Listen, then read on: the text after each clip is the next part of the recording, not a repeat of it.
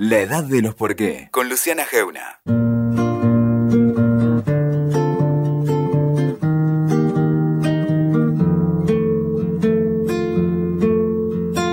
Por que é que tem que ser assim? Se o meu desejo não tem fim, eu te quero a todo instante. Debe haber me búsquedas, o sea, muy pocas búsquedas más profundas que la de los sueños. Esas manifestaciones de nuestro cerebro que escapan completamente a nuestro control, que probablemente sean uno de nuestros misterios más insondables, que nos definen, que no recordamos o que no recordamos en su totalidad ni fielmente, pero que se dan con un ordenamiento biológico, que tienen su reloj, su tiempo, y que son objeto de investigación desde materias muy distintas. ¿Se podrá alguna vez representar nuestros sueños? ¿Transmitirlos en vivo y en directo? Justamente hay un científico argentino que desde la cronobiología se sumergió intensamente en nuestro lado dormido. Es Diego Golombek, biólogo, investigador y divulgador científico que acaba de presentar La máquina de los sueños, una obra de arte digital que representa lo que nos pasa cuando tenemos los ojos cerrados. Bienvenidos a la edad de los por qué. Diego, ¿cómo estás? Buenas tardes. ¿Qué tal, Luciana? Todo muy bien, muchas gracias. Sí, la verdad que es una obsesión y qué más lindo que conocer a nuestros sueños, porque es conocernos un poco más a nosotros, ¿no? Sí, muchas bueno, pasa que es, es una discusión que podés tener desde la ciencia, también con, el psicoanálisis, con la psicología. Hay un montón de gente apoderándose de ese, de ese significado, de esa búsqueda, ¿no? También. Sí, son caminos diferentes, pero no, deja de ser conocernos. Para el psicoanálisis es, no es científico en el sentido de que no hay experimentos, no hay validación eh, como, como sucede en los laboratorios, pero no está mal tampoco como, como una, una ventana a tratar de conocernos un poco más. Igual la, la neurociencia va un poco por otro lado, va por tratar de entender si los sueños tienen que ver con lo que viviste durante el día, si cambian a lo largo de la historia, si ahora que estamos todos medio durmiendo raro, también estamos soñando raro, y sobre todo, qué le pasa al cerebro cuando está soñando. Eso es un poco la ventana que usa la neurociencia en los últimos años. Sí, yo recién, ahora vamos a hablar porque hiciste un proyecto, estás participando en un proyecto divino también ahora de, de arte y sueños, pero hay una, una especie de fantasía, historia, que aparte es materia de- hasta de películas, que es esa cosa de un día la ciencia logrará proyectar nuestros sueños. ¿Es, ¿Eso es factible? Ah, te- tenemos nuestros métodos. mua. Eh, hay una película de Wim Wenders que Sí. se llama Hasta el fin del mundo, que es la, la que tiene música de YouTube, ¿no? Que justamente hay, no me acuerdo, desde hace muchos años, pero había un personaje que la obsesión era esa. Como no se podía comunicar, creo que era con la madre, creo, porque estaba ciega o alguna historia, podía proyectar los sueños de la madre. Estamos lejos, pero no es imposible. ¿Por qué? Porque sabemos que cuando la gente está soñando, le pasan cosas al cuerpo. Uno no duerme igual toda la noche, ¿sí? Cuando estás en el periodo en el cual estás soñando, lo podés saber desde afuera, porque se mueven los ojos muy rápido, lo se llama REM en inglés, Sí. REM, Rapid Eye Movement, movimientos oculares rápidos, además porque te cambia la actividad del cerebro. Entonces, si vos pudieras, cada vez que la gente está en esa actividad particular del cerebro, despertar a las personas y preguntarles con qué estaba soñando, después de muchas, muchas veces de hacerlo, serías, capaz de predecir con qué está soñando la gente. Y eso pasa, eso está ocurriendo en este momento, y de ahí a proyectarlo, bueno, es un poco una, un- un- una cuestión más metodológica que de posibilidad o no posibilidad. Así que sí, se va a poder hacer algo parecido, no con los detalles o con, con lo subjetivo que soñar, pero sí tener idea de con qué está soñando la gente. Pues digo, porque los sueños son una narrativa, ¿no? Son, es, es una narrativa inconsciente. Suceden historias en, esa, en, ese, en ese proceso, porque no es do- lo- dormir no es lo mismo que soñar. Ar- No, por supuesto, pero, pero no es una narrativa formal, no es un cuento. No. Son cosas raras, por ahí Por eso. muy poco tiempo te pasa de todo, o aparecen personajes absolutamente estrambóticos, o no es una historia y son simplemente imágenes. El otro asunto es que te acuerdes o no te acuerdes. Yo en general no me acuerdo de los sueños y le pasa Sí. a mucha gente, pero todo el mundo sueña, seguro. Posta que todo el mundo sueña, aunque no se acuerde. Pero sí, es un poco una narrativa y es una ventana a cosas que por ahí nos están medio desconocidas, así que bienvenidas. ¿Y por qué soñamos? ¿Por qué el cerebro necesita soñar? A ver, no sabemos. Sí, sí, no, no te voy a vender cualquiera, la respuesta es no sabemos, pero eh, sabemos que los sueños tienen que ver con lo que hayas aprendido. De hecho, lo- los bebés sueñan todo el tiempo. ¿sí? Gran parte de cuando están dormidos tiene que ver con esta actividad del cerebro que es de los sueños. Los animalitos chiquitos también. Y si bien durante los sueños uno no se mueve, porque se inhibe el sistema motor, uno está paralizado durante los sueños, hay algunos experimentos en los cuales si vos lográs que, en este caso en animales, se muevan durante el sueño, recrean un poco lo que están soñando. Recrean, eh, un gato puede estar recreando que está persiguiendo un ratoncito o que está jugando Ujú. un ovillo de hilo, o sea, tendría que ver con fortalecer un poco nuestro aprendizaje de- de- del día. Hay un experimento hace muy poquito de un capo en Argentina, un físico que se llama Gabriel Mindim, él estudia, como físico, estudia el canto de los pajaritos, hace muchos Sí. años. ¿no? Y medio por casualidad descubrió que podía estudiar el sueño del canto de los pajaritos y después reproducirlo. O sea, puede ver qué está pasando en el cerebro de ese pajarito que sueña y eso traducirlo en cantos. Así que es un poco también como la narrativa que contábamos hace un rato, Sí. cómo sueñan los pájaros cuando están soñando. Y, y sabemos que los animales sueñan, no sabía que los animales sueñan, o sea, los perros sí, pero qué sé yo, no que todos los animales o animalitos o un pájaro que sueña, es, para mí es una, es una noticia. pero eh, sabemos que los, que los animales sueñan por esta actividad cerebral, digamos, es eso Claro. lo que te permite... Lo, lo- lo que sabemos es eso, que a los mamíferos se les mueven los ojos, igual que a, lo- a- a los humanos, también mamíferos, y también que entran en esta, este periodo especial de actividad del cerebro.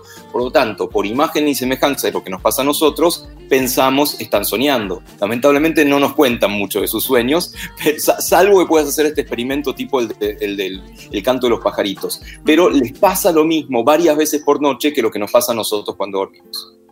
¿Y por qué nuestro cerebro elige recordar o no? Digo, porque hay un dato que para mí es central, es por qué no, o sea, yo, vos te decís, yo no me acuerdo casi nunca, que eso nos pasa a algunos sí, a unos no, un psicoanalista te puede hacer de eso un mundo, ¿no? Ah, De que te acuerdes o no, pero po- pensemos bien, pensemos, pensemos que nos Em. queremos acordar de los sueños, ¿por qué el cerebro activa esa desmemoria o esa memoria tan selectiva?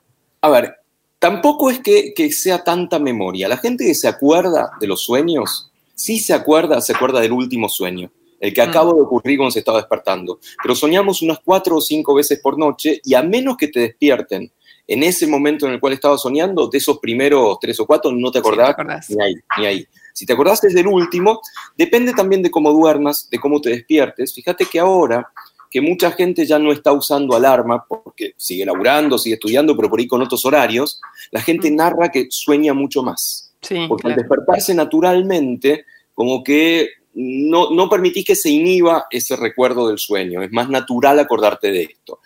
Tiene que ver también con qué quiere decir recordar, ¿no? Y, y- y también estamos un poco en, en pañales con respecto a, a qué cosas se recuerdan y qué no. Y por ahí evolutivamente es fundamental esto, porque casi lo más importante de la memoria es el olvido. ¿no? Si no seríamos Sí. todos funes, todos funes los memoriosos, y en un momento del cuento, Borges dice, sospecho que no podía pensar. O sea, sospecho de un idiota. Pues si uno recuerda todo, no puede pensar. Pensar es pensar. abstraer. Pensar es recordar algunas cosas sí, otras no. Con los sueños también, uno recuerda algunas cosas y en el mejor de los casos te sirve para identificarlo, interpretarlo y después ver, bueno, ¿por qué estoy soñando con esto? No sabemos bien qué cosas se recuerdan y qué no y por qué. Vos, vos cuando recién empezaste me dijiste eso de nos sirve, está bueno, es una obsesión estudiar el sueño porque además nos sirve para conocernos a nosotros mismos. ¿Qué es lo que se supone eh, que se aloja en los sueños, que no se aloje, más allá obviamente del inconsciente o no, pero digo, ¿por, por, qué, ¿por qué sabríamos traducir? Te digo más fácilmente, digamos, si vos pudieras verlos nomás o conocernos más. Lo lo primero, un paso más atrás, es qué quiere decir inconsciente, ¿no? Sí. Y fíjate que lo más importante que ocurre en el cuerpo es inconsciente, ¿no? Que late el corazón, que respires, que pasen cosas que estén fuera de tu Que control. tragues. sí. Si la evolución no hubiera confiado en nosotros, no, no, esto se van a olvidar de respirar, lo saco de la conciencia. Entonces, es fundamental lo inconsciente y en el cerebro también, porque el cerebro está controlando el cuerpo permanentemente. Ahora bien, efectivamente hay cosas que no recordamos conscientemente y por ahí de pronto te, te viene por alguna imagen o, o por alguna canción o algún sonido y algo así pasa con los sueños, efectivamente. Eh, son ventanas a lo que viviste durante el día. Cuando se hacen experimentos de estos, la gran ventaja es que vos le puedes preguntar a la gente, con respecto a trabajar con ratones o con gusanos. o a pajaritos. suelen, no contestar últimamente, eh, son, son medio mal llevados, pero la gente sí te contesta. ¿Qué hicieron durante el día y con qué soñaron? No me acuerdo el porcentaje, pero un porcentaje muy alto de los sueños tienen que ver con pavadas que hiciste durante el día, con las cosas de todos los días, las cosas normales. Como si estuvieras repitiendo y tal vez, y este tal vez es digno de ser experimentado, en esa repetición está lo que se decide, con muchas comillas, guardar en la memoria y lo que no, lo que te olvidas. Hay cosas que se olvidan porque son inútiles, no, no te sirve nada recordarlo. Puede ser que esa repetición que ocurre durante el sueño tiene que ver con lo que hiciste durante el día y vale la pena guardar. Son ventanas, la verdad es que sabemos poco, sabemos que existe algo que se llama inconsciente, si existe en términos neurocientíficos, en términos materiales, no en términos espirituales. Y de hecho, hasta se puede estimular el cerebro de determinada manera para que aparezcan cuestiones inconscientes. ¿Por qué? Es una pregunta que nos va a tardar bastante contestar. Y que todavía, digamos, el tramo de, de, no de conocimiento, pero un poco esto de avance sobre esa zona tan propia del ser humano que es el inconsciente. Eh, si vos tuvieras que, si fuera una, una, no sé, de 0 a 100 metros una carrera, ¿En dónde está la ciencia hoy con el inconsciente? No, en cuanto al fenómeno, está, está clarísimo. 70-80, te diría. El por qué, en e, la interpretación, una interpretación es la psicoanalítica, ¿no? Las ventanas de los restos diurnos, de las cuestiones reprimidas, etc. Es una interpretación. A la neurociencia le falta bastante para interpretar, pero el fenómeno de entender que hay cosas inconscientes y hasta despertarlas por distintos métodos, ponele. Hay personas que cada tanto el cerebro se activa a lo, loco, ¿sí? pierde control. Y eso a veces es lo que conocemos como epilepsia. Si La epilepsia es que un cachito del cerebro se descontrola. A veces en esas personas aparecen recuerdos, aparecen recuerdos que tienen guardados de la infancia, o sea, aparece el inconsciente, pues se activó ese cachito de cerebro. ¿Por qué aparece ese recuerdo y no otro? Ahí ya nos metemos en terreno más filosófico, todavía estamos lejos. Estamos conversando con el biólogo y científico eh, Diego Golombek. Diego, vos dijiste los bebés. Em, hay una, no sé, eso es casi te digo, de madre, que te me lo ha dicho el pediatra, creo, esa cosa de que los chicos cuando, los bebés, cuando son muy bebés, eh, aprenden cuando sueñan.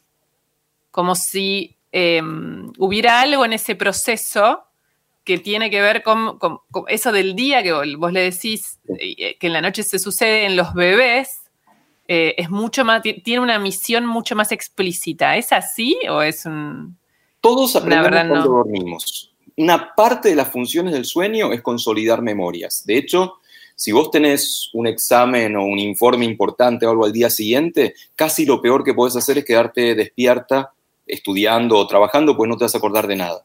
Es el sueño consolida las memorias, no necesariamente como parte de los sueños, ¿sí? O sea, el dormir, el hecho de dormir hace que consolides. De hecho, los bebés que duermen tanto tienen mucho para aprender también y mucho para recordar y consolidar.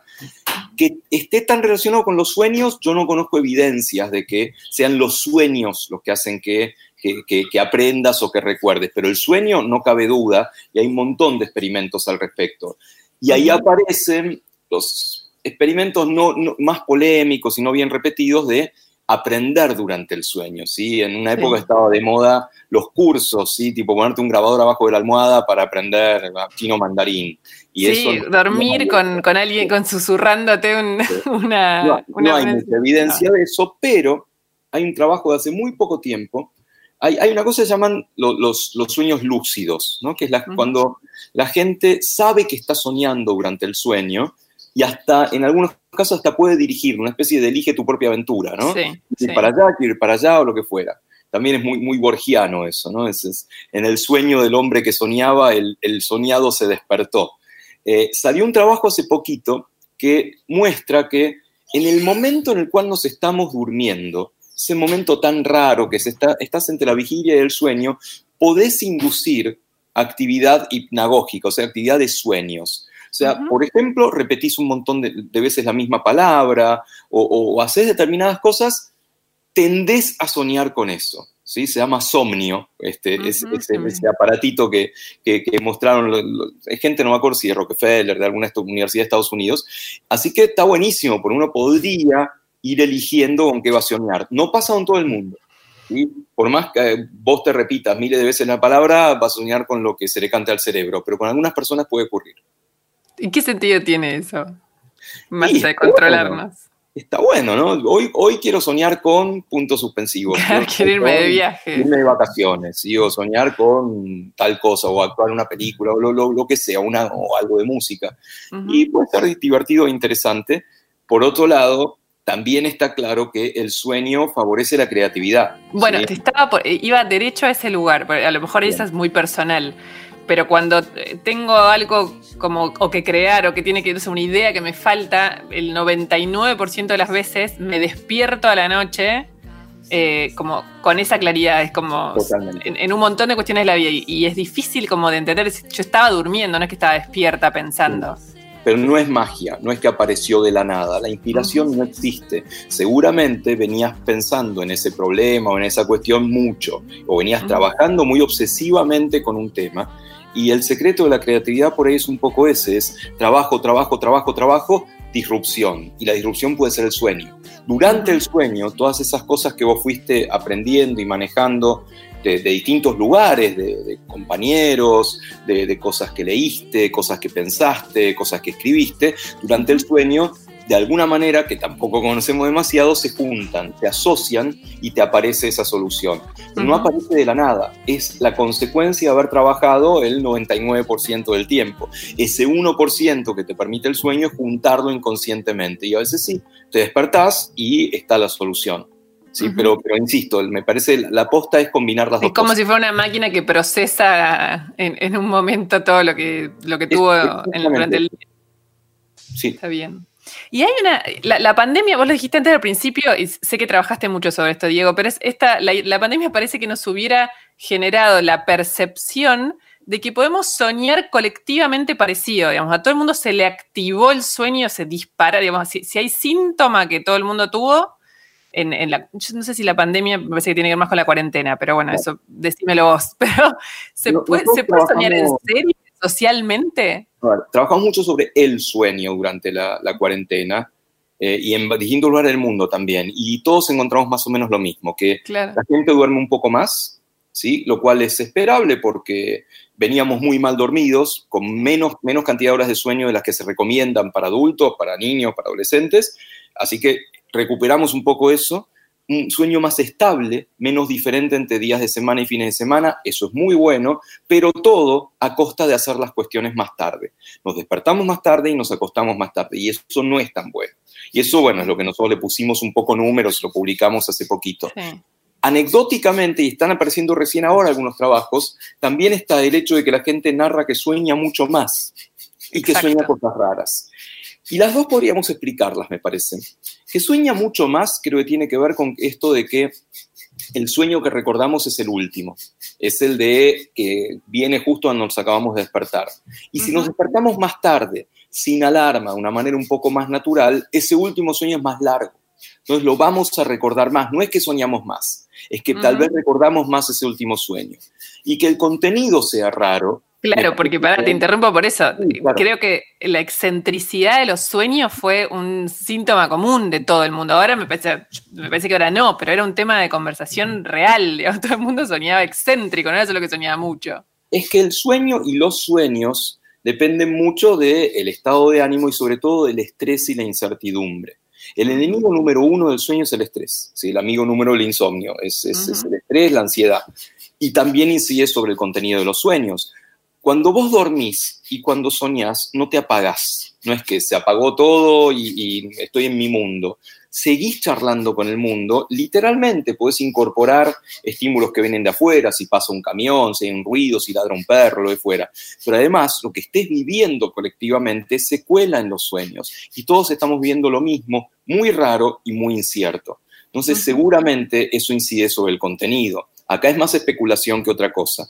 O sea, lo que soñamos más y soñamos raro es lo que todo el mundo está contando. Y como bien decís, ahora que hay, ya como se naturalizó un poquitito esta incertidumbre, ya no pasa tanto que la gente cuenta de sueña con cualquier verdura. Pero, pero puede seguir pasando por un tiempo, me parece. De hecho, la nueva normalidad puede hacer pensar que, son, que estamos otra vez durmiendo mal, poco, digamos, es como si hubiera la vuelta a la rutina, tiene, tiene un poco eso. Y geográfico, porque vos también nos estudias mucho los argentinos, ¿no?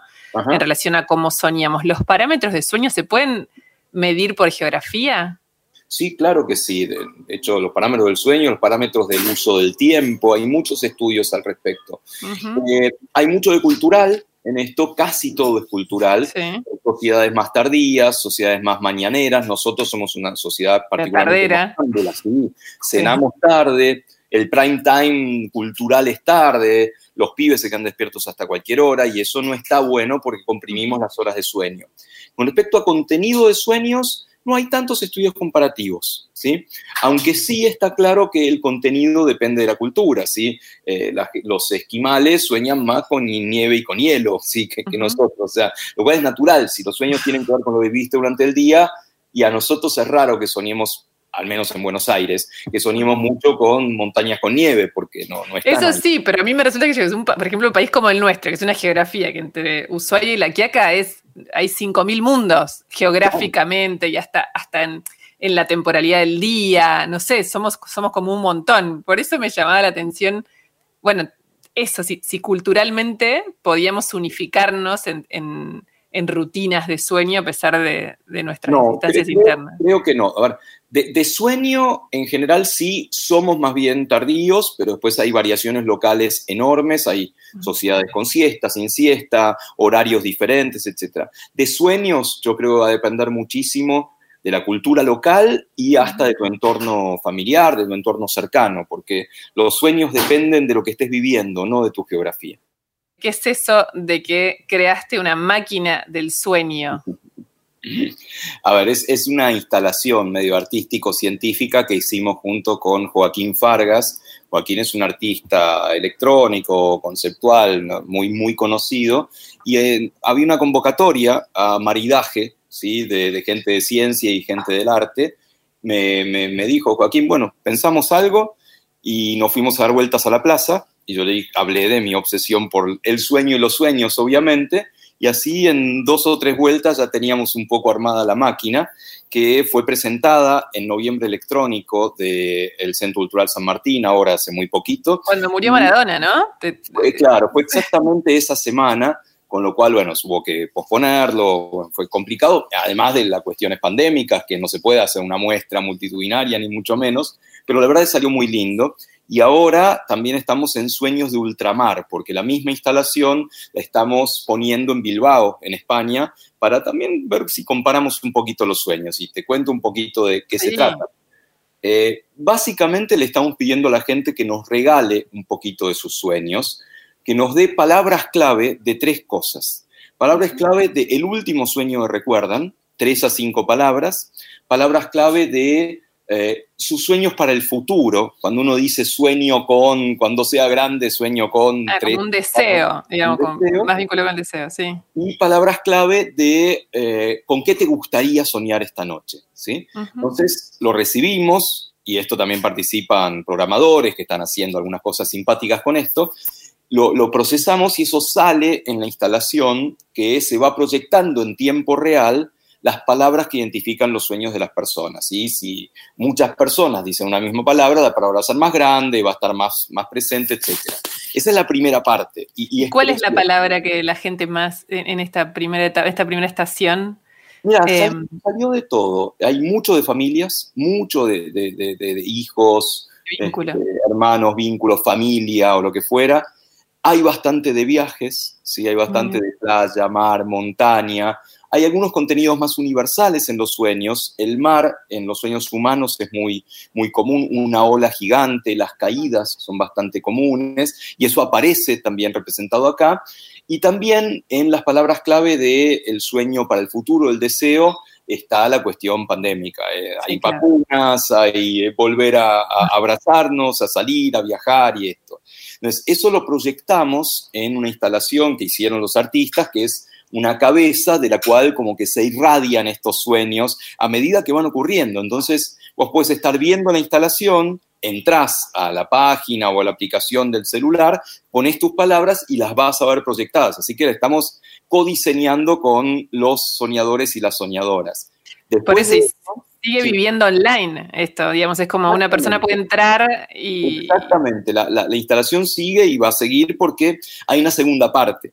La primera parte es la del hecho artístico, que te pedimos tres palabras una a tres palabras que identifiquen estas cosas. Pero después de eso, si nos querés ayudar, te decimos, bueno, ahora querés participar de una investigación en forma completamente anónima, te pedimos algunos datos más. Te pedimos género, en qué trabajás, dónde vivís y palabras que identifiquen un poco más eh, precisamente los sueños. Por ejemplo, objetos, personajes, sensaciones, acciones y eso de nuevo, queremos hacer una bolsa de sueños para entender un poco con qué sueñan mujeres, hombres, eh, niños y niñas, gente en el norte, en el sur.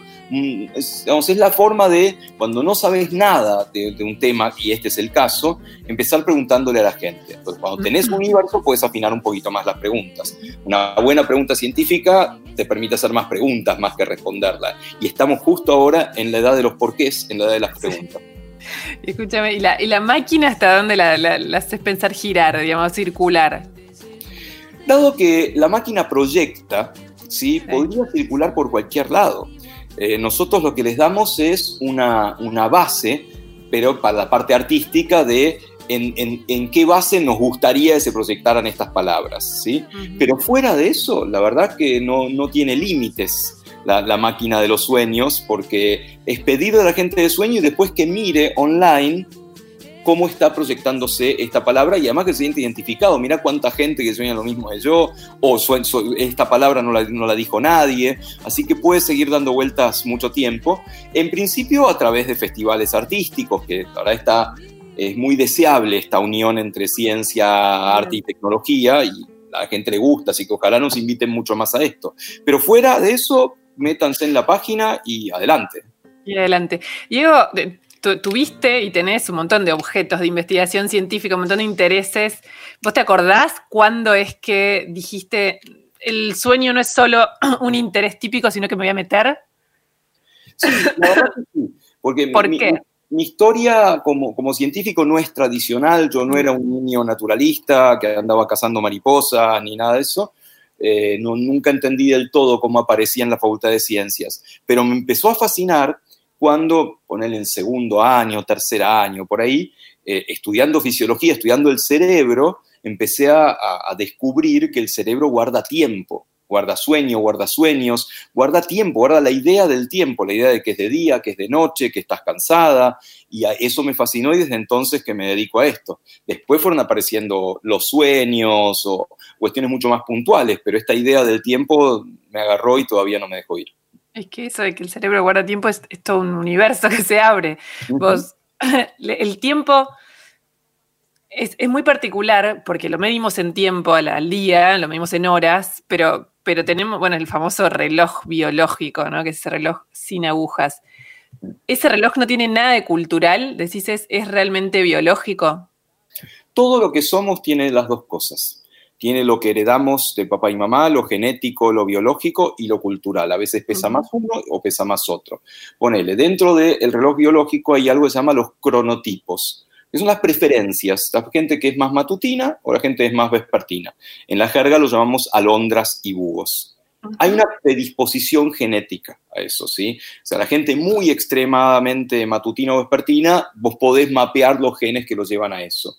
Pero más allá de lo genético, importa muchísimo tu casa, tu familia, tu escuela, tu ciudad, tu, cultura.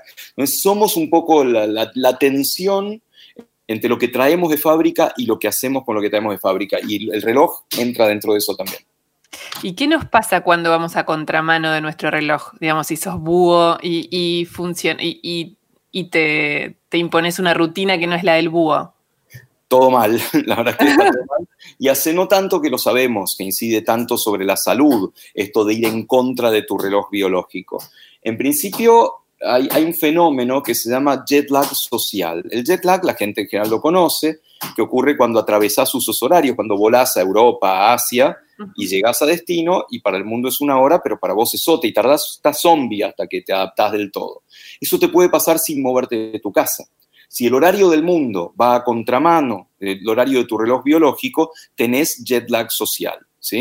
Si trabajas de noche o trabajas en turnos rotativos o eh, si crónicamente vas en contra de lo que te dice el reloj y empieza a haber problemas. Si es agudo no pasa nada, si vos una noche estás en una fiesta o estás trabajando o lo que fuera, no pasa nada. Si esto se vuelve crónico, hace poco empezamos a entender que las consecuencias son importantes. Es como las consecuencias de no dormir o dormir mal o dormir a deshoras. Hay consecuencias metabólicas, se relaciona directamente con el sobrepeso y con la obesidad, con la diabetes, incluso en algunos casos muy extremos se relaciona con el desarrollo de cáncer.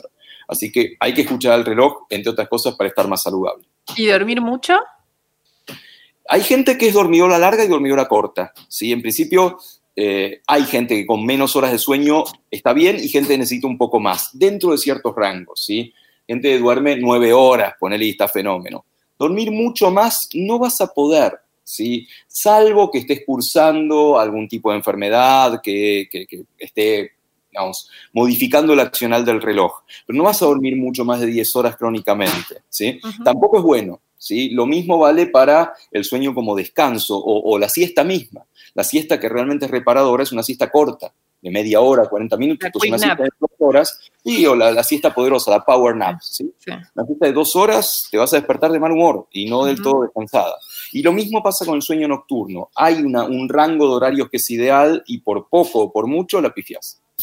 Diego, la, última pregunta. Eh, es periodística, no científica, pero viste que una, yo supongo que el investigador científico que tiene un objeto de investigación tiene como una meta, como un quisiera esto. Eh, ¿Cuál es la tuya? Además de dominar el mundo. Además de dominar, de controlar las mentes. Eh, a ver, tengo muchas metas, eh, llamémoslas chiquitas, de preguntas que surgen en el laboratorio. Pero me parece la, la, meta más grande va más allá de una pregunta científica. Es, es eh, tener un laboratorio que, tenga ciertos valores, que tenga ciertas preguntas, que tenga cierta atmósfera y que chicos y chicas se vayan formando, o sea, aportar un poco al, engranaje de la ciencia, particularmente en Argentina, porque uno eligió vivir en Argentina, y que las cosas se hagan de determinada manera, se piensen de determinada manera, con los límites que tenemos, pero parece la meta es esa, es hacer buena ciencia acá, en Argentina, y, colaborar con que más pibes y pibas sigan adelante con su carrera. Muchísimas gracias, Diego. A vos, Luciana. Y adelante con la máquina de los sueños. Ahora después vamos a entrar. a, ver si aportamos a la investigación científica. Muchísimas gracias. Gracias a vos. Escuchaste La Edad de los Por qué con Luciana Geuna. WeToker. Sumamos las partes.